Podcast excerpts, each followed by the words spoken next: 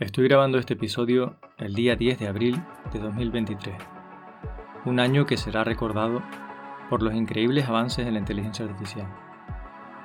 Hace tres semanas vi la presentación que había hecho en vivo Greg Brockman, de presidente de OpenAI, sobre el nuevo chat GPT-4. Lo vi en YouTube y me dio muy mala sensación. Por un lado, me parecía asombroso, pero por otro lado me daba miedo la potencia que tenía el sistema. Y es que ChatGPT 4 no solamente es capaz de generar cualquier código que le pidas, sino que también es capaz de hacer rectificaciones si alguna parte de la que te genera no es exactamente como tú quieres. Es decir, tiene un contexto sobre el que te permite iterar y te da cada vez mejores resultados. Y lo que es capaz de aprender es totalmente asombroso. Nunca antes habíamos visto una inteligencia artificial de esta magnitud.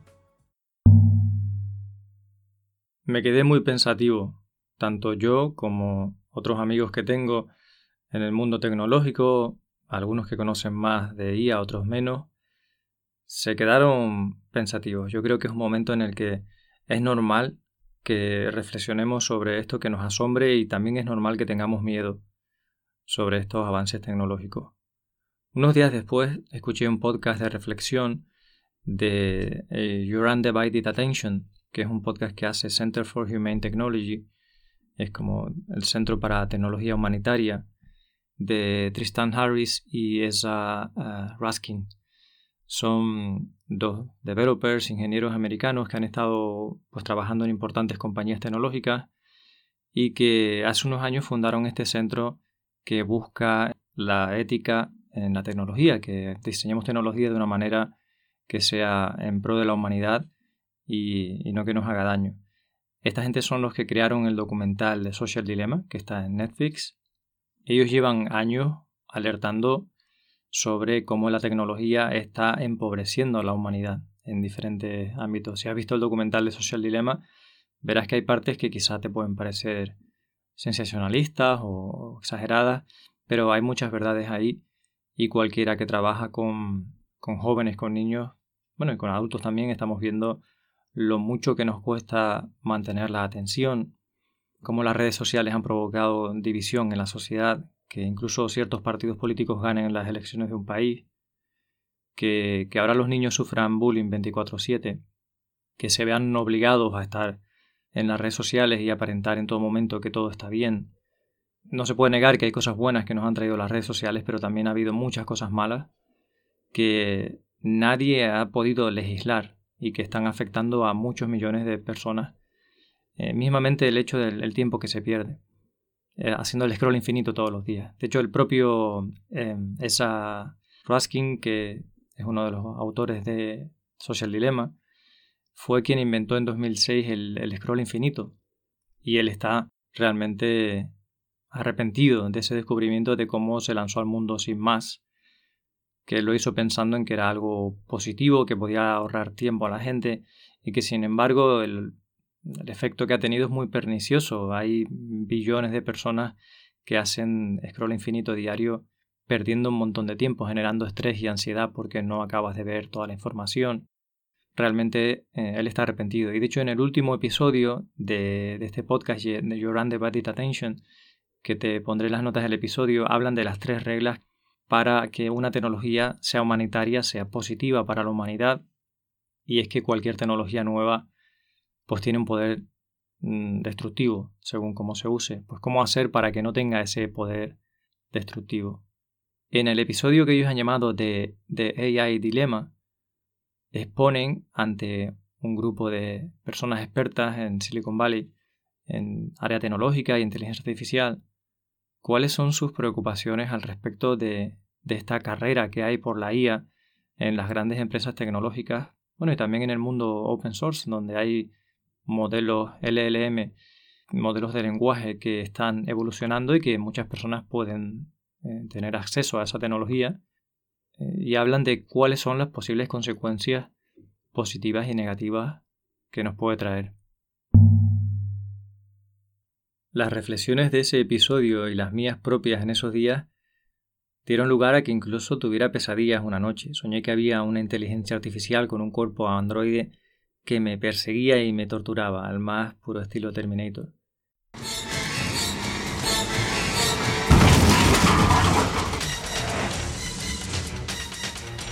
Ellos hacen muy bien en ese episodio en no nombrar ninguna película distópica como puede ser Terminator o Blade Runner o Matrix, pero cuando estás pensando en el discurso y escuchando el tema no, no puedes evitar pensar en Skynet, o por lo menos eso es lo que me pasa a mí.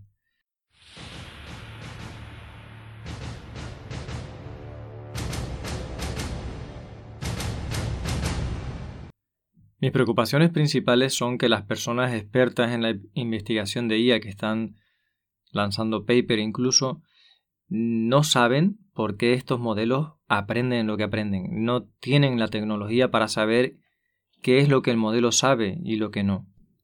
No hay una forma determinista de saber en qué va a evolucionar el modelo o a degenerar, qué es lo que conoce o lo que no, cómo está cambiando. O sea, estamos desarrollando una tecnología la cual los expertos que están detrás de ella no tienen el control total de qué puede hacer esa tecnología o cómo puede mutar en el tiempo. Y eso me parece preocupante, sobre todo porque se está desplegando masivamente a todo el mundo.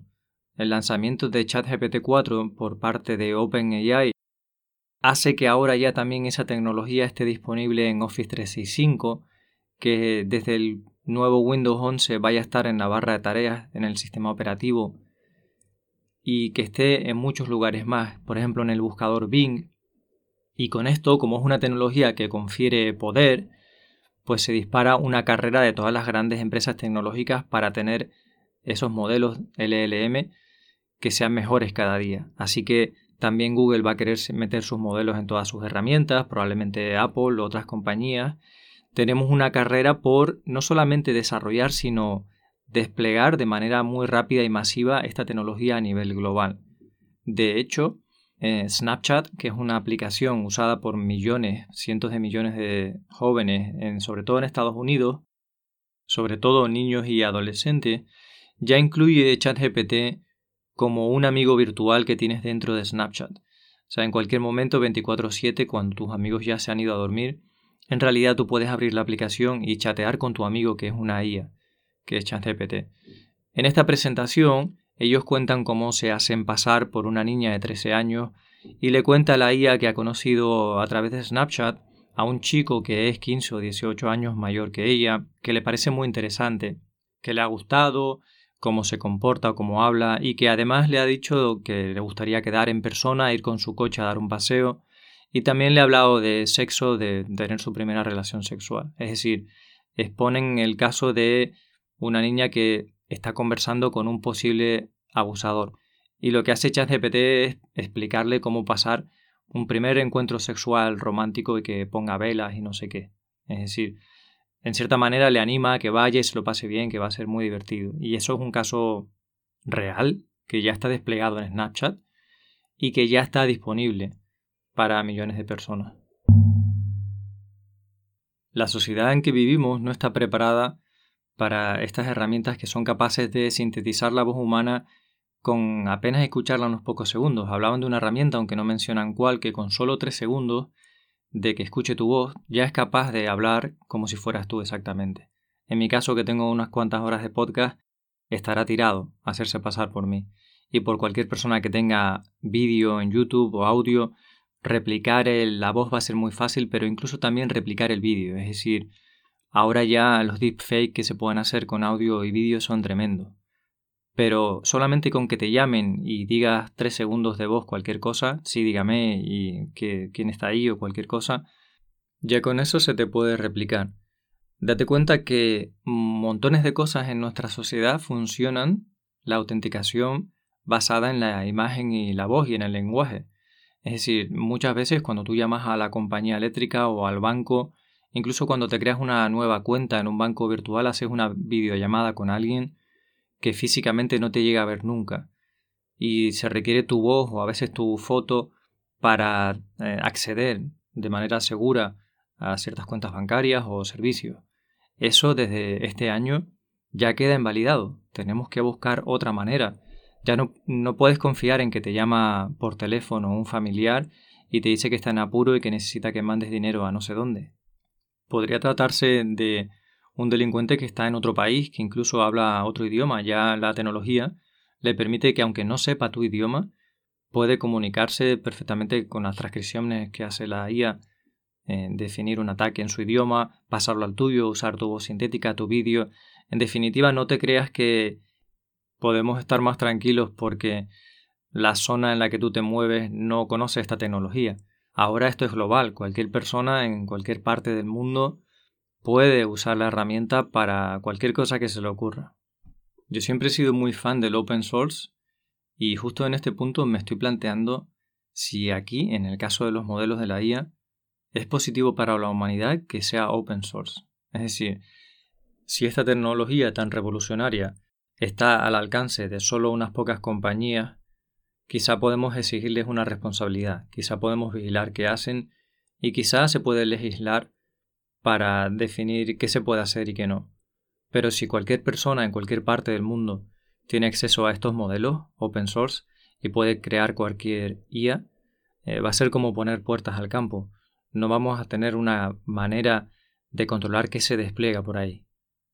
Deberíamos estar debatiendo de todas estas cuestiones éticas e incluso políticas, porque aquí entra la política. Hay personas que dicen, no, no queremos regulación, organismos reguladores cuanto menos mejor, que el mercado se autorregule. Luego tenemos personas que son todo lo contrario, pues que el, Estado lo controle todo y lo regule todo. Y en medio hay muchos colores, mucha escala de grises, como siempre, como se llama este podcast, ni uno ni, ni cero. Sin embargo, estas conversaciones no se están teniendo. Lo que oigo en podcast de inteligencia artificial, tanto en español como en inglés, es una exaltación de la tecnología como algo maravilloso que me recuerda a los malos de las películas de ciencia ficción, los malos que están creando la criatura eh, destructora, pero que están apasionados con ella, que al final esa criatura acaba matando al científico loco ese en el laboratorio y te alegras de que lo aplaste en la película.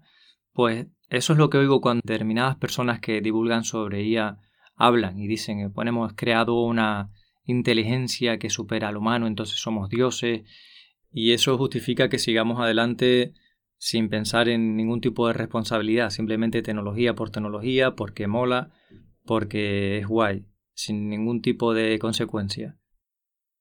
Tendríamos que estar hablando de responsabilidades, de consecuencias, de cómo afecta esto a la humanidad, al medio ambiente, de cómo vamos a hacer si algo sale mal, de podemos hacer un rollback cuando haya IAs desplegadas en millones de dispositivos y comunicándose con billones de seres humanos?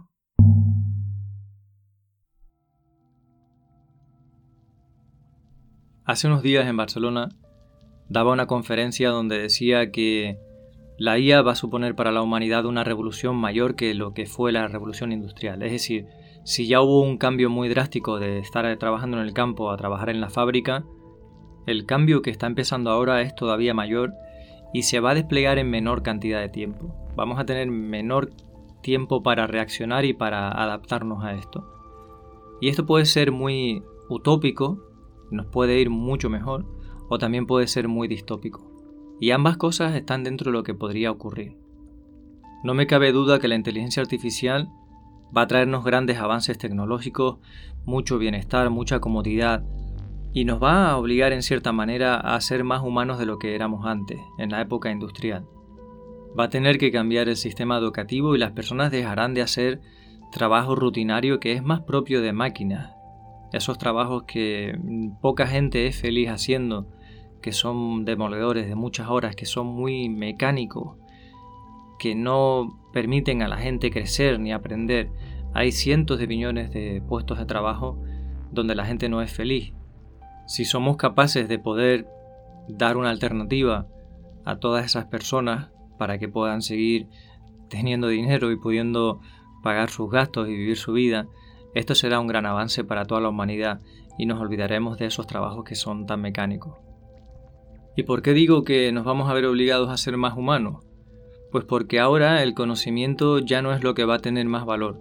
La humanidad siempre le hemos dado valor a aquello que era escaso, aquel bien que se podía intercambiar que no mucha gente tenía, eso siempre ha tenido valor. De ahí que el oro haya sido y siga siendo un valor que se intercambiaran en algunos sitios especias. En definitiva, en nuestra historia está el darle valor a aquello que es escaso. Hasta ahora el conocimiento especializado era bastante escaso. Tú ibas a una médica especialista a que te leyera un informe, una resonancia magnética, una radiografía, porque tenía años de experiencia viéndolas y te podía dar una explicación de un diagnóstico. Ahora una IA que ha visto millones y millones y millones de conjuntos de datos muy superior al que pueda haber una persona en toda su vida, resulta que está haciendo mejores diagnósticos. Entonces ese conocimiento que era tan especialista y tan escaso, de repente ya no lo es. Pasa lo mismo con mogollón de profesiones del conocimiento, como puede ser contabilidad y perfectamente la programación también. De hecho, cuando ves lo que hace ChatGPT 4 con el código, o cuando ves lo que hace Copilot cuando estás programando, es totalmente asombroso. Por tanto, el valor no va a estar en tener un conocimiento escaso o accesible a pocas personas, sino que va a estar en conectar con las personas y hacer sentir a los demás que, se cuida de ellos, que hay diversión, que hay una serie de cualidades que son humanas, que no son de las máquinas. Me contaba el otro día un amigo que había tenido un profesor hace un par de años que no les había ido nada bien, que era una eminencia, que tenía mucho conocimiento, pero que en clase se ofendía cuando le preguntaban cualquier cosa, que el trato era muy desagradable, que era un profesor que no les gustó. Y este año habían tenido otro profesor que les había animado a hacerse su cuenta en GitHub, a trabajar en grupo, que cualquier cosa que le preguntaban respondía con muchas ganas, que les animaba a investigar, que les daba herramientas nuevas, les decía por dónde podían explorar nuevo conocimiento y estaban mucho más contentos con ese profesor. El primero tenía mucho conocimiento, pero a ellos no les gustaba porque no había una conexión humana. Ese profesor no parecía tener mucha inteligencia emocional, mucha capacidad social para interactuar con las demás personas de una manera que fuera enriquecedora para todo el mundo, que fuera agradable. Y el otro sí. ¿Cuál crees que va a ser más fácilmente reemplazable por una IA en cuanto a la educación? Pues seguramente el primero.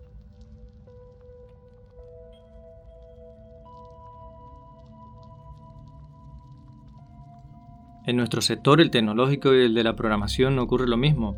Vamos a preferir trabajar con developers que tengan un buen trato, que tengan una visión holística del proyecto, que quieran contribuir en cualquier parte y con cualquier tecnología, que escriban un código para personas, para los humanos, que su foco sea las personas, que su foco no sea la máquina.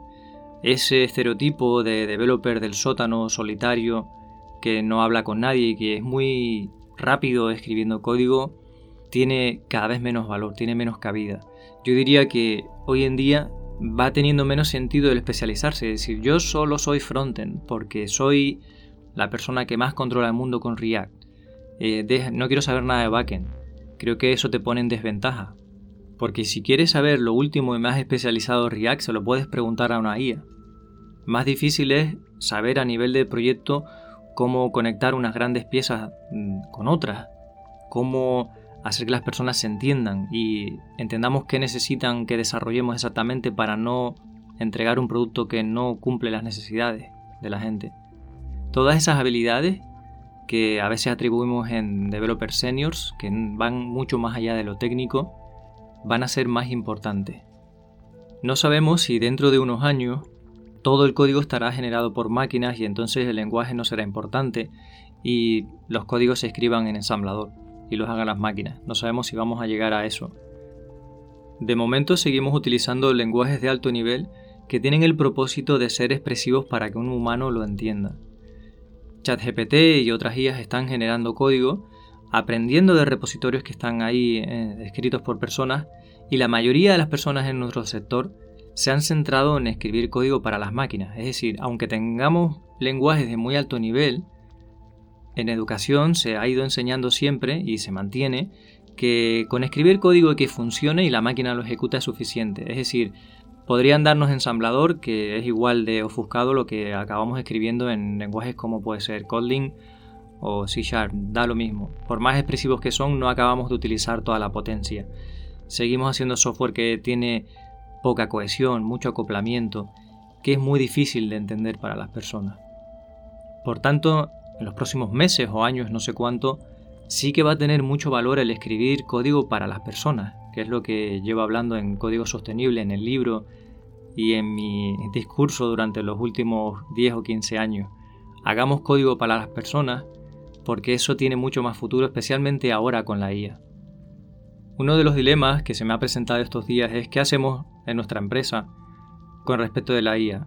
Eh, empezamos a utilizar Copilot y de esa manera entrenamos también al modelo, contribuimos, contribuimos al desarrollo de estos modelos con nuestro propio conocimiento, no nos subimos al carro porque no sabemos hacia dónde va esto. Si yo tengo Copilot y escribo código sostenible, luego todo el resto de gente va a escribir código sostenible y entonces yo me voy a quedar sin trabajo porque no tengo nada más que aportar. Estas son preguntas que hay que hacerse.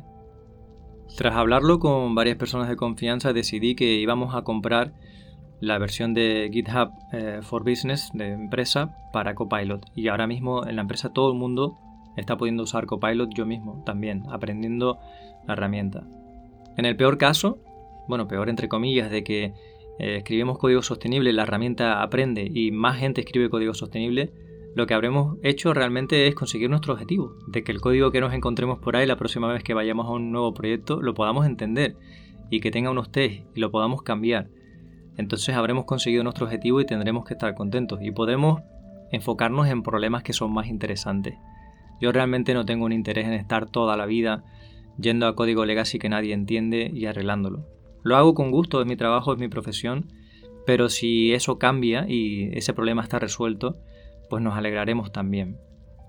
Por otra parte, hay que ser humildes y darnos cuenta de que mi código nunca es perfecto. Mm, dista bastante de eso. No hago siempre código sostenible. Y que haya una IA que me ayude ya me está dando buenos resultados. Me gusta que estar programando con esta IA y que me sugiera cosas. Algunas me gustan, otras no. Pero en general noto que voy más rápido y ahora las demos cuando hago un live coding, cuando resuelvo un ejercicio de programación dando clase delante de personas, es más dinámico porque pierdo menos tiempo escribiendo símbolos y cosas que no aportan mucho a la demo, con lo cual ya estoy ganando. Desde nuestro punto de vista tenemos que conocer muy bien esta herramienta, cómo se usa, y además tenemos que ir aprendiendo más sobre inteligencia artificial, porque en el futuro se abren nuevos empleos, se abre el de prompt engineer, saber pedirle a la IA que haga cosas, pero también se abre, creo yo, el desarrollo de IAs que nos defiendan de IAs el de una IA que te diga si un vídeo que viene es fake o no. Aunque la IA es capaz de hacer cosas asombrosas como pintar cuadros de arte, en realidad los humanos siempre vamos a preferir lo que es humano, o lo que es animal, lo que es biológico, lo que está en la naturaleza. Por ejemplo, hace poco estuve en una pequeña feria, en un pequeño mercadillo local, y conocí a un pintor que estaba allí vendiendo sus cuadros. En realidad eran sus láminas. Él la diseña una vez y luego te vende la lámina y tú la encuadras. Y son N diseños que tienen mucho que ver con la cultura local, con la historia local. Que si vives aquí, pues son un guiño muy gracioso y a la vez artístico a lo que hay aquí. De hecho, te voy a dejar un enlace en las notas del episodio a sus cuadros porque si eres de Canarias o vives en Canarias, te va a gustar. Bien, pues ese pequeño encuentro con el pintor, esa pequeña conexión entre humanos, es lo que hace que yo quiera coger una de sus láminas de sus obras de arte y ponerla en el salón de mi casa. Mientras que si estuviera decorando un hotel o una casa de alquiler vacacional, pues me daría perfectamente igual ir a cualquier gran supermercado chino y comprar estos cuadros que están hechos, eh, que son bonitos y todo, pero que están hechos como en serie, en cadena. De una manera como industrial, donde no hay una conexión. Es decir, para ese hotel o esa casa de alquiler vacacional, pues a lo mejor me daría igual pedirle a Dalí que me haga una imagen y decir, mira, la pedí yo a Dalí, le supe explicarle en el prom qué quería y me generó esta imagen que me gustó y la pongo ahí, en ese lugar que es impersonal y que no me dice nada a mí. Pero para mi casa, quiero la de ese pintor al que yo he conocido con el que he conectado.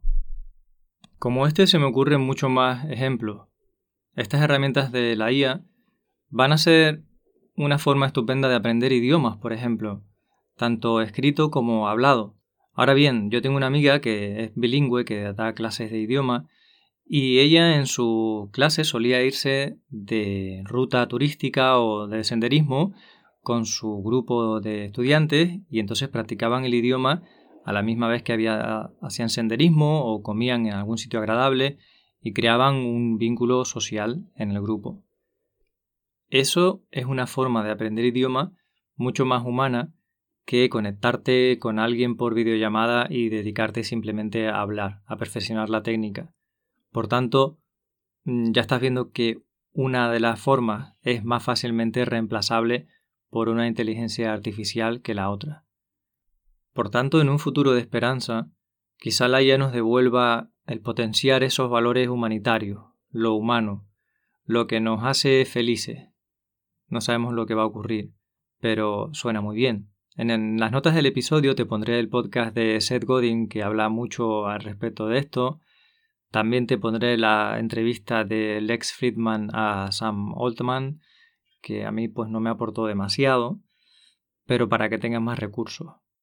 Y ya para ir terminando, decirte que si estás empezando en la programación, que conozco muchas personas que están de práctica en su último punto año académico o en su primer año laboral, creo que ahora ya no es el momento de estar pensando en me voy a ser la mejor developer del mundo en Android o me voy a ser el mejor developer del mundo en React, sino que hay que empezar a utilizar estas herramientas, saber cómo funcionan y centrarse en qué es lo que aporta más a los equipos, a las personas, a las organizaciones. Y utilizar estas herramientas para aprender sobre programación también. Es decir, si estás empezando te recomiendo que empieces a apoyarte en un IDE que sea potente, en una inteligencia artificial que te ayude. Eh, puede ser Tab9, puede ser Copilot o las cosas que vayan surgiendo. Y que las uses de una manera crítica, es decir, no te conformes con todo lo que te proponga sin más, Intenta aprender de qué te está proponiendo, intenta usar aquellas cosas que entiendes, lo que te está proponiendo en el código. Mm, esto ya pasaba con Stack Overflow, hay gente que va, copia y pega, no entiende y si le funciona se conforma. Bueno, no hacer esto con la IA, sino utilizarla como si tuvieras una persona senior a tu lado que te va ayudando. Y de esa manera creo que vas a progresar más rápido y vas a ir entendiendo también que aporta más valor y menos en el futuro, en el futuro que ya está aquí. Quiero pensar que lo que viene es para mejor. También pienso que en lo que va llegando vamos a vivir turbulencias y que no va a ser fácil para todo el mundo, que van a ser cambios muy disruptivos.